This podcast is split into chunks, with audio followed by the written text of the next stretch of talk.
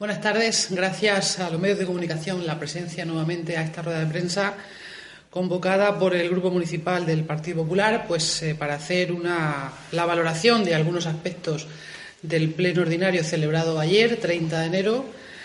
Y eh, me acompañan, como veis, eh, Enrique Jiménez y Juan Calawig para comentar, como digo, distintos asuntos. En primer lugar, voy a ser yo la que hable sobre la obra de la piscina olímpica de verano. Como saben, el, año pasado, el 2016, la piscina de verano, la olímpica, no se abrió, eh, no se puso en servicio por el estado de la misma y porque al equipo de gobierno no le había dado tiempo a hacer la obra eh, necesaria en esa piscina. Lo ya lamentable es que, como está ocurriendo habitualmente, por desgracia, en esta legislatura, pues hoy, a fecha 31 de enero del 2017, todavía está sin adjudicar, sin adjudicar la obra de la piscina olímpica de verano. ¿Esto qué quiere decir? Pues que mm, empieza febrero y la obra todavía está sin adjudicar y por lo tanto pues los plazos eh, corren y corren pues en, eh, desventaja al equipo de gobierno y por ende pues eh, para los ciudadanos y ciudadanas que ven, que vemos eh, con preocupación que los plazos corren y el verano está por venir. Haciendo un poco de cronología de este tema, eh, decir que es el 20 de noviembre del 2015, 20 de noviembre de 2015, unos, unos meses después de la toma de posesión de la actual alcaldesa de Jumilla, cuando un informe técnico del Departamento de Obras y Urbanismo determina la necesidad de que hay que contratar un proyecto, la redacción de un proyecto eh, por empresa externa, para eh, darle solución técnica a la obra que hay que acometer en la piscina olímpica. Y vuelvo a repetir, ese informe es del 20 de noviembre de 2015. También hemos tenido conocimiento a, través de los distintos acuerdos que ha ido adoptando el equipo de gobierno en este año largo ya que es en octubre del año 2015 cuando Aguas de Jumilla informa al ayuntamiento de la situación de la piscina olímpica. O sea, en octubre del 2015, cuando el gobierno ya era socialista, es cuando Aguas de Jumilla informa de la gravedad del problema de la piscina olímpica tras el verano, por lo tanto, tras haber mantenido abierta esa piscina en el año 2015. Por tanto, sí que quiero aclarar eso para que eh, se sepa que es en octubre, vuelvo a recordar, cuando Aguas de Jumilla informa del estado de la piscina.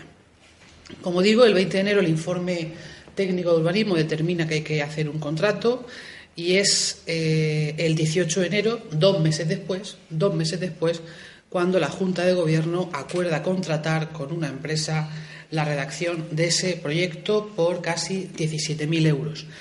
Desde esa fecha, 18 de enero, en la que se encarga el, contrato, el proyecto técnico, hasta hoy, 31 de enero, pues ha pasado ya más de un año y la obra, como digo, sigue sin adjudicarse. Lo peor es que las palabras y los hechos dicen cosa contraria a los argumentos que grime la alcaldesa. Anoche, en el pleno ordinario, yo misma le pregunté a la alcaldesa que en qué situación estaba este expediente de contratación que si se había adjudicado ya la obra, puesto que la propia alcaldesa en una entrevista a un medio local a principios de año, el 9 de, el 9 de enero de este año, afirmaba, afirmaba que la obra había sido adjudicada antes de que terminara el año. A raíz de ver esta información, en la última comisión informativa le pudimos eh, preguntar al concejal de Obras y Servicios, dado que todavía no tenemos los acuerdos, los acuerdos no, no tenemos las juntas de gobierno de todo el mes de enero, no sabemos dónde o cuándo se ha podido adjudicar esa obra. El concejal de Obras y Servicios creía que sí, que eso estaba ya hecho, que estaba ya adjudicado.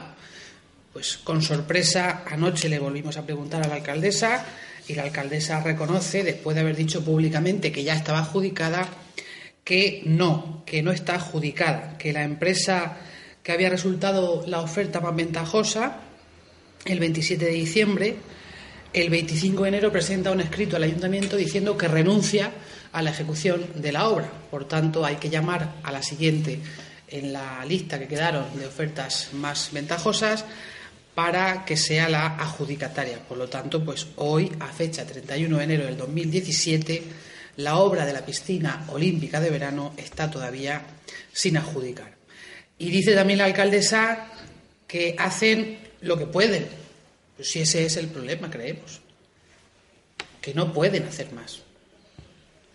Pero sí que hay maneras de haberlo hecho antes y de haberlo hecho a tiempo y para que la gente pueda disfrutar de esa piscina. Por lo tanto, pues lamentamos que también en este tema los retrasos en la gestión eh, municipal, la incompetencia en la gestión socialista vuelve a dejarnos eh, con esta situación, que hoy, 31 de enero del 2017, la obra de la piscina olímpica de verano está todavía sin adjudicar, teniendo en cuenta los eh, plazos iniciales de la obra, que decían seis meses, luego me parece ser que alguna empresa había dicho, había afirmado que se podía hacer en menos tiempo, confiemos, confiemos en que a partir de ahora se tomen en serio este tema también para aligerar los pasos para que la obra comience cuanto antes y pueda estar en servicio esa piscina.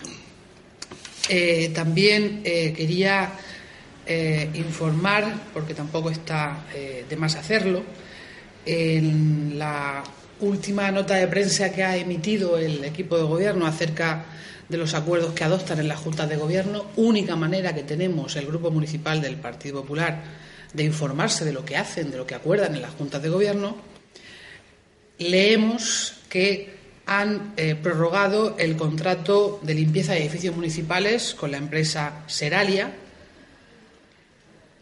por otro año hasta el 31 de, enero perdón, de 2018 por un importe de 477.478 euros, que es ni más ni menos que 29.222 euros más del contrato que tenía formalizado el Partido Popular en la anterior legislatura.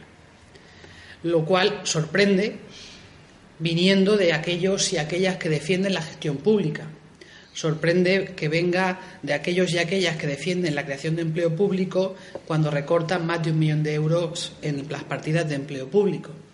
Sorprende que venga de quienes aplaudieron a los que intentaron vapulear al Gobierno popular en la anterior legislatura por haber contratado con esta empresa la limpieza de edificios municipales.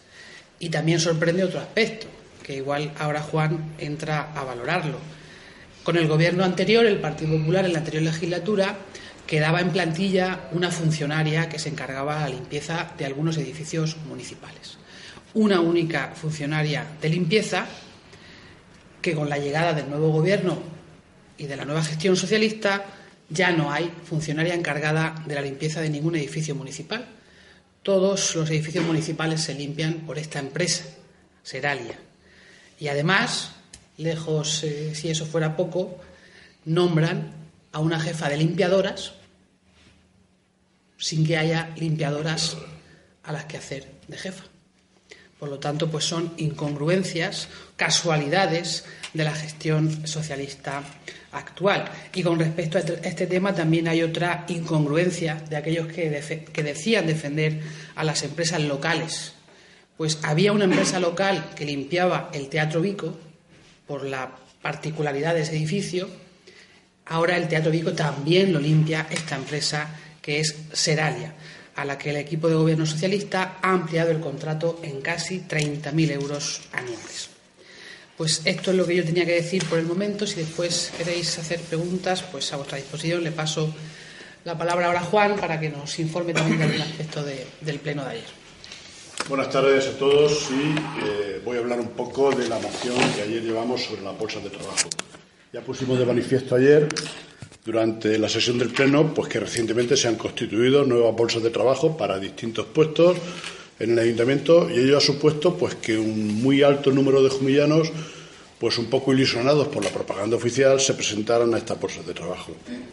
Y digo ilusionados por la propaganda oficial que se empeña en decir que se iban a crear nuevos puestos de trabajo lo primero es aclarar que hasta ahora las necesidades laborales del ayuntamiento se sustentaban con las listas de parados que ofrecía el SES, atendiendo fundamentalmente a la antigüedad en el paro y con seis meses de duración del contrato, a fin de repartir lo más posible el trabajo existente entre los parados de Jumilla.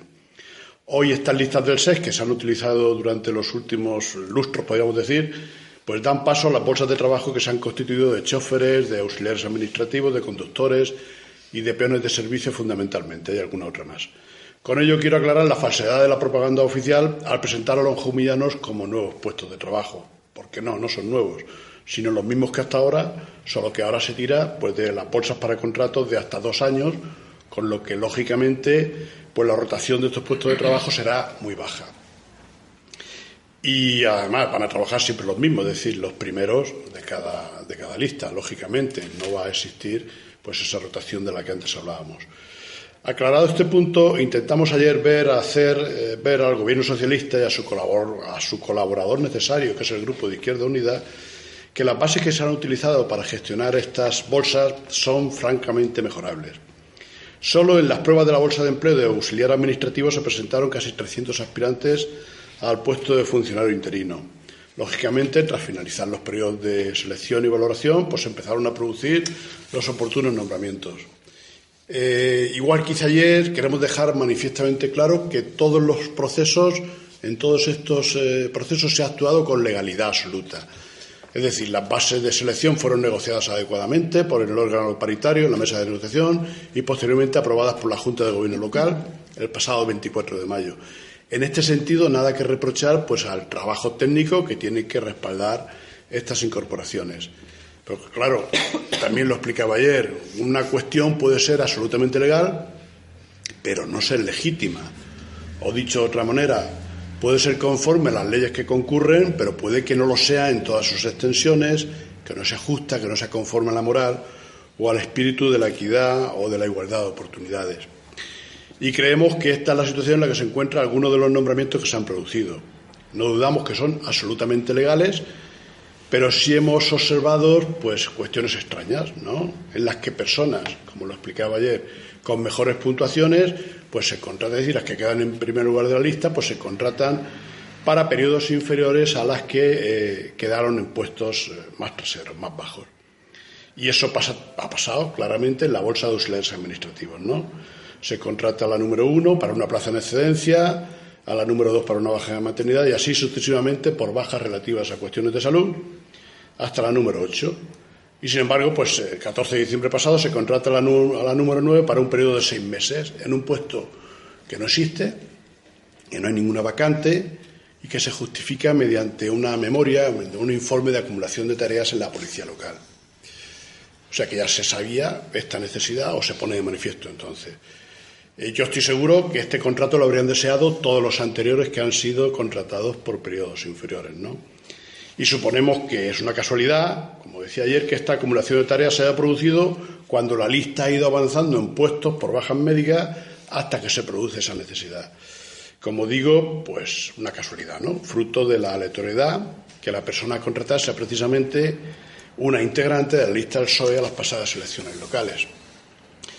Y también debe ser casual el nombramiento que se hizo de otra integrante de la lista del PSOE al puesto que comentaba antes Alicia, vacante de jefa de limpiadoras cuando no hay limpiadoras en el ayuntamiento.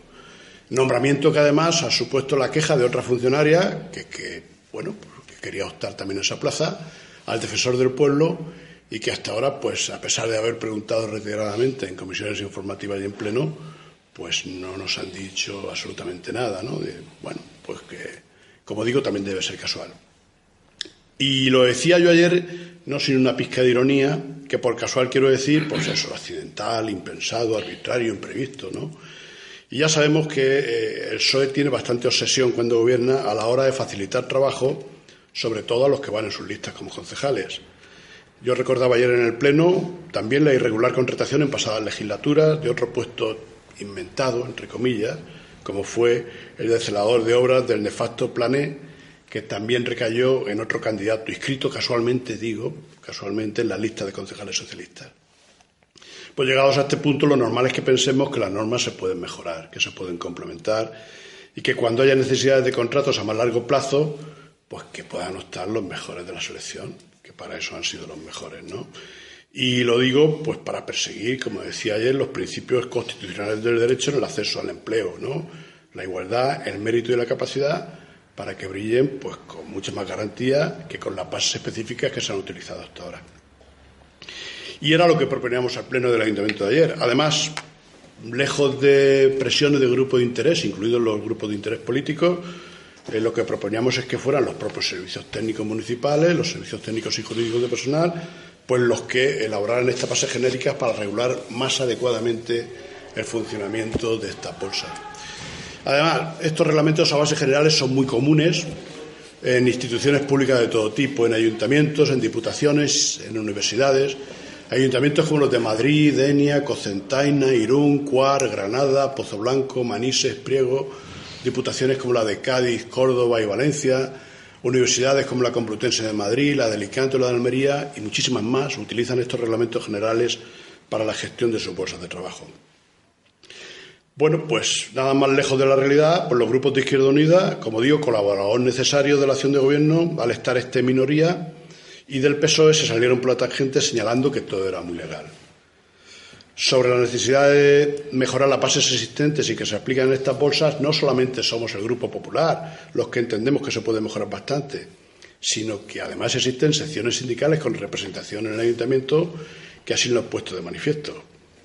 Eh, concretamente, durante el mes de junio pasado, una vez que fueron aprobadas las bases por la Junta de Gobierno local, pues hubo entrada de un escrito del sindicato SIME en el que se interponía recurso de reposición contra las bases en concreto de auxiliar administrativo que entienden que no se ajusten a derecho.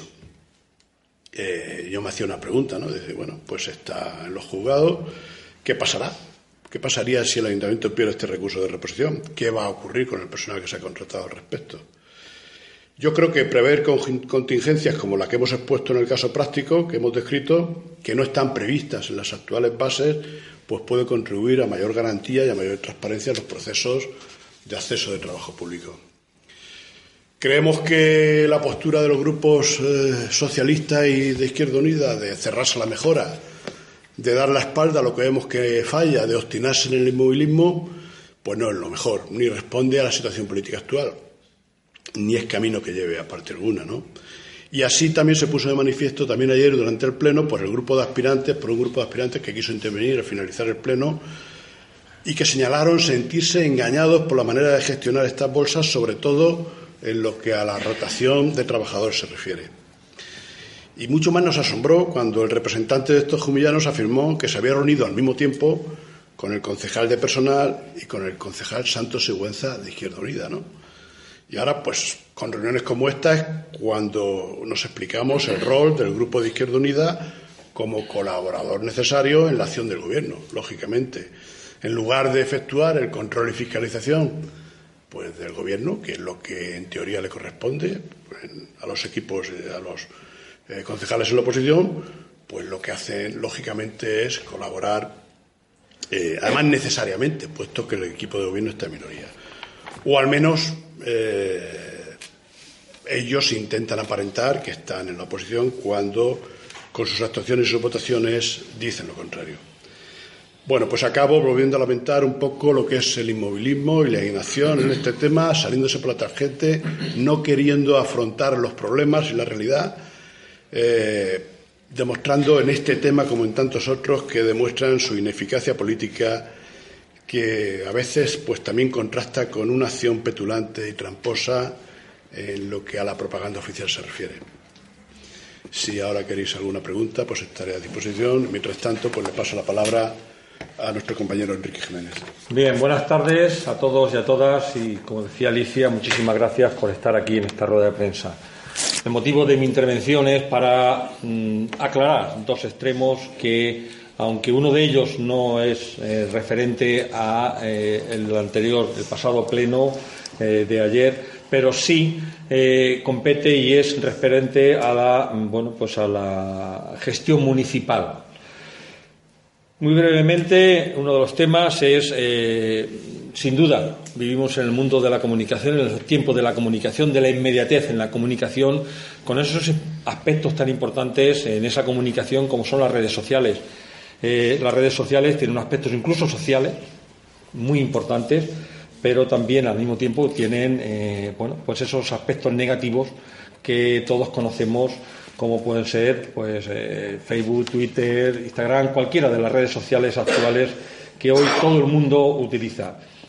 Y en esa mala utilización de, las redes sociales, por esa, no anonimato, pero eh, sí impunidad en cuanto a verter mentiras, pues yo creo que eh, en ámbitos políticos, sin lugar a dudas, hay muchos aspectos eh, que no entraremos, pero en ámbitos políticos yo creo que quien es la campeona es la diputada socialista Yolanda Fernández, porque bueno, pues utiliza y mal utiliza eh, esas redes sociales para mentir. Yo creo que un político mm, hay muchas formas de hacer política y sin duda eso es importante el que nadie mienta ni en redes sociales ni en ningún medio de comunicación. Y hemos podido comprobar cómo Yolanda Fernández eh, últimamente vierte esas mentiras diciendo que el anterior alcalde, quien les habla, pues los reparos de intervención los levantaba a escondidas y no como ahora la actual alcaldesa que los levanta en el pleno. Eso no es cierto, eso es rigurosamente mentira. Pero además, yo no sé si lo dice por ignorancia, que es probable, porque es probable que eh, ignore tantos y tantos, aunque ha sido concejala de, personal, eh, tantos y tantos aspectos. Yo creo que no aprovechó bien ese eh, máster acelerado que le dieron cuando la nombraron diputada regional y se comprueba por la gestión que hace día a día como diputada, menos mal que del Partido Socialista. Y es que, mire, los reparos de intervención muy brevemente les voy a explicar eh, cuando en la gestión municipal, en los distintos aspectos de gestión municipal, algo no se hace eh, adecuadamente, eh, no hablo de ilegalmente, adecuadamente, mm, mm, bueno, pues porque surge un imprevisto. Por ejemplo, una calle que hay una reparación urgentísima que hacer y no está previsto en los presupuestos, pues hay que hacerla. Y eh, no está dentro de esa milimetra, eh, de una forma milimétrica el que no esté en los presupuestos. Lógicamente hay que hacerla y la interventora advierte, esto no está bien hecho porque hay que hacer así, así, así, así. hay cosas que no, no se contemplan. Dependiendo eh, que esa, podemos decir, no voy a decir irregularidad, pero sí, en cierto modo, eh, porque no está contemplado con lo que se suele hacer desde la intervención, pues la interventora hace un reparo y dice esto se ha hecho así, pero hay que hacerlo así y así. Dependiendo la importancia de ese, mm, de ese reparo, pues la ley dice que lo levanta, levantar el reparo, es decir, tengo conocimiento, sé que se ha hecho así y bueno, pues eh, hay que hacerlo y como hay que hacerlo, hay que hacerlo. Unos los levanta por ley el alcalde con decretos de alcaldía y otros, más importantes, los levanta el Pleno y tiene que dar conocimiento al Pleno de ese levantamiento de ese reparo. Pero eso es ahora, antes y la anterior legislatura socialista y me imagino que continuará porque es la ley. Por lo tanto, no es cierto, es mentira, y lo digo así de claro, es mentira lo que dice la diputada socialista, no sé si por ignorancia o por mala intención política, que también no le falta, el que el alcalde anterior levantara los reparos a escondidas. No, es que hay, y además aquí tengo varios ejemplos ¿eh? de, la anterior legislatura donde el, alcalde levantaba en decreto de alcaldía número 367, eh, no, perdón, 368, visto el reparo de interpuesto por la interventora tal, levantar el reparo y lo firmo yo, como alcalde en aquella época. Pero ahora hay también reparo, eh, decreto de alcaldía 330-2016. Visto el reparo tal de interpuesto por la señora interventora, fecha tal, levantar, resuelvo levantar el reparo, firmado la alcaldesa.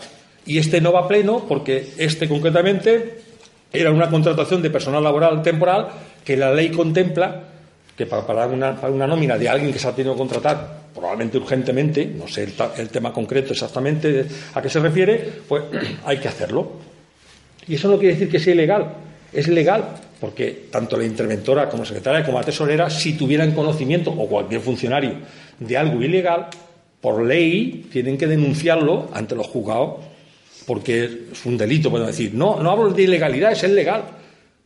Por lo tanto, los reparos unos los levanta el alcalde porque legalmente, según la ley, lo, tiene que hacer así y otros el Pleno. Lo que ocurre es que ahora los reparos de intervención son bastante más importantes, de mayor, no voy a decir gravedad porque no es la palabra exacta, importancia, y es el Pleno pero no es porque anterior alcalde los escondía y ahora la alcaldesa actual es más transparente. En absoluto, no es transparente y el equipo de gobierno lo podemos comprobar. Por tanto, yo le pediría que a Yolanda Fernández, a la diputada doña Yolanda Fernández, no quiero faltarle al respeto ni mucho menos, digo, mm, en fin, no, eh, el que, bueno, porque actúe de otra forma, que creo que es diputada regional que le viene grande probablemente ese cargo porque está demostrando día a día su mal hacer desde el punto de vista político, sin lugar a dudas, y mm, yo creo que hay otra forma de hacer política y, eso, sobre todo, no mentir, porque, eh, bueno, si es ignorante, pues probablemente no lo sepa eso que estoy diciendo, porque la actual alcaldesa también hace lo mismo y es legal y es así. Lo que nosotros muchas veces decimos en los plenos es que, bueno, pues esa incapacidad de gestión les está llevando a cometer muchos más, decir, errores entre comillas, porque algunas veces no son errores, son imprevistos que hay que hacerlo, pero de una importancia mucho mayor y tienen que ir a pleno. Y la segunda matización sí que corresponde al pleno anterior y es también dejar bien claro que el concejal, actual concejal de, Hacienda, señor Pulido, pues ya en varios plenos ha dicho que el anterior gobierno, eh, equipo de gobierno, había dejado nóminas sin pagar. Eso es falso también. No llegamos a entender por qué actualmente los socialistas en el gobierno mienten de esa forma. Es que no tienen, yo, se calientan de una forma, no tienen otros argumentos y lo que hacen es decir y mentir. En ningún momento el anterior gobierno del Partido Popular dejó ninguna nómina sin pagar de los funcionarios. Es más, sí, cuando nosotros llegamos, pagamos parte de nóminas del 2009, no de 2010, del 2009, que por cierto, por entonces era la concejala de Hacienda, era la actual alcaldesa eh, de actual alcaldesa y la entonces concejala de personal es la actual diputada regional. O sea que es incierto lo que dice el señor Pulido. Yo creo que deben de moderar, deben de. Bueno, pues hay veces que uno se puede equivocar. Eh, en la gestión anterior, en la actual, sin lugar a dudas. Pero mentir y de la forma que están haciendo, no me extraña, no me extraña que la, alcaldesa últimamente la veo eh, con la cara muy caída. Yo creo que no, se atreve a levantar la cara cuando va andando por la calle, cuando no, no, mira la cara a los jumillanos por dos motivos fundamentalmente. Primero porque siente vergüenza de, esa incapacidad de gestión que tiene, esa vergüenza de ella y de, la gestión política de ella y de, y de, los suyos, pero al mismo tiempo yo estoy convencido que los jumillanos y jumillanas están dando cuenta de que gran parte de lo que están diciendo es mentira.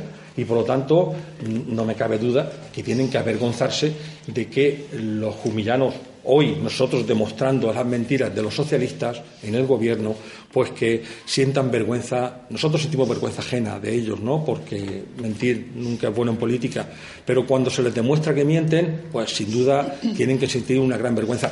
Probablemente Yolanda Fernández no siente esa vergüenza, pero bueno, eso es aparte. Si tiene alguna pregunta. Sí, yo terminando y añadiéndole a lo que ha dicho y muy bien dicho Enrique Jiménez acerca de las nóminas, es que, eh, como bien ha dicho, es que el concejal de Hacienda miente y miente deliberadamente. O sea, y como por desgracia ya hemos eh, comprobado que parece ser que no le importa mentirle a la gente, no le ha importado engañar a las familias numerosas con las bonificaciones del IBI en el 2017, que no van a poder ser en el 2017 le ha mentido, a la, y no en una ocasión, sino en varias ocasiones a las familias numerosas. Ayer, en boca de un ciudadano, dijo sentirse engañado por el equipo de gobierno y, en particular, por el concejal de Hacienda, a quien incluso negó tener, volver a tener una reunión con él, porque parece ser que aquella que mantuvieron el concejal de personal, el concejal de Izquierda Unida Benito Santos y este ciudadano, no pareció ser muy del agrado del ciudadano, por lo tanto declinó la invitación que le, que le hizo ayer nuevamente el concejal de Hacienda a reunirse, en una actitud, entiendo, que de cobardía política. Habiendo una solicitud de un grupo de ciudadanos de participar en el Pleno, la alcaldesa y el concejal de Hacienda intentando evitar, supongo, la la, apelación que hubo anoche en el Pleno, lo llaman por teléfono para ver si hablando en privado nos ahorramos la vergüenza de tener que escuchar lo que escuchamos todos y todas anoche en el Pleno.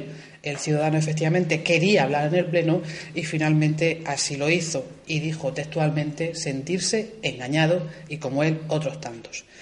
Miente, como digo, deliberadamente y no le, no le importa, le da igual hacerlo. Le miente a los jumillanos, a las jumillanas, a los desempleados, a las familias numerosas, pero es que además miente descaradamente con el tema de las nóminas, porque voy a recordarle, aparte de la nómina que ha dicho, de los complementos de las nóminas del año 2009, que pagamos también el gobierno anterior del Partido Popular, también recuerdo otras nóminas que dejaron sin pagar los socialistas, y fueron las de los profesores del Conservatorio y la Escuela Municipal de Música. Esas nóminas que también dejó el PSOE sin pagar también fueron abonadas por el Partido Popular en la anterior legislatura. Por tanto, si está dispuesto a dar lecciones, que tenga algo sobre lo que dar y que deje de engañar y de, mentir, tal y como lo viene haciendo en la actual legislatura. Bien, con esto sí que termino. Si queréis preguntas, eh, aclaraciones de cualquier tema tratado, de cualquier otro, como siempre, a vuestra, a vuestra disposición. Si no hay preguntas, pues muchas gracias y hasta la próxima.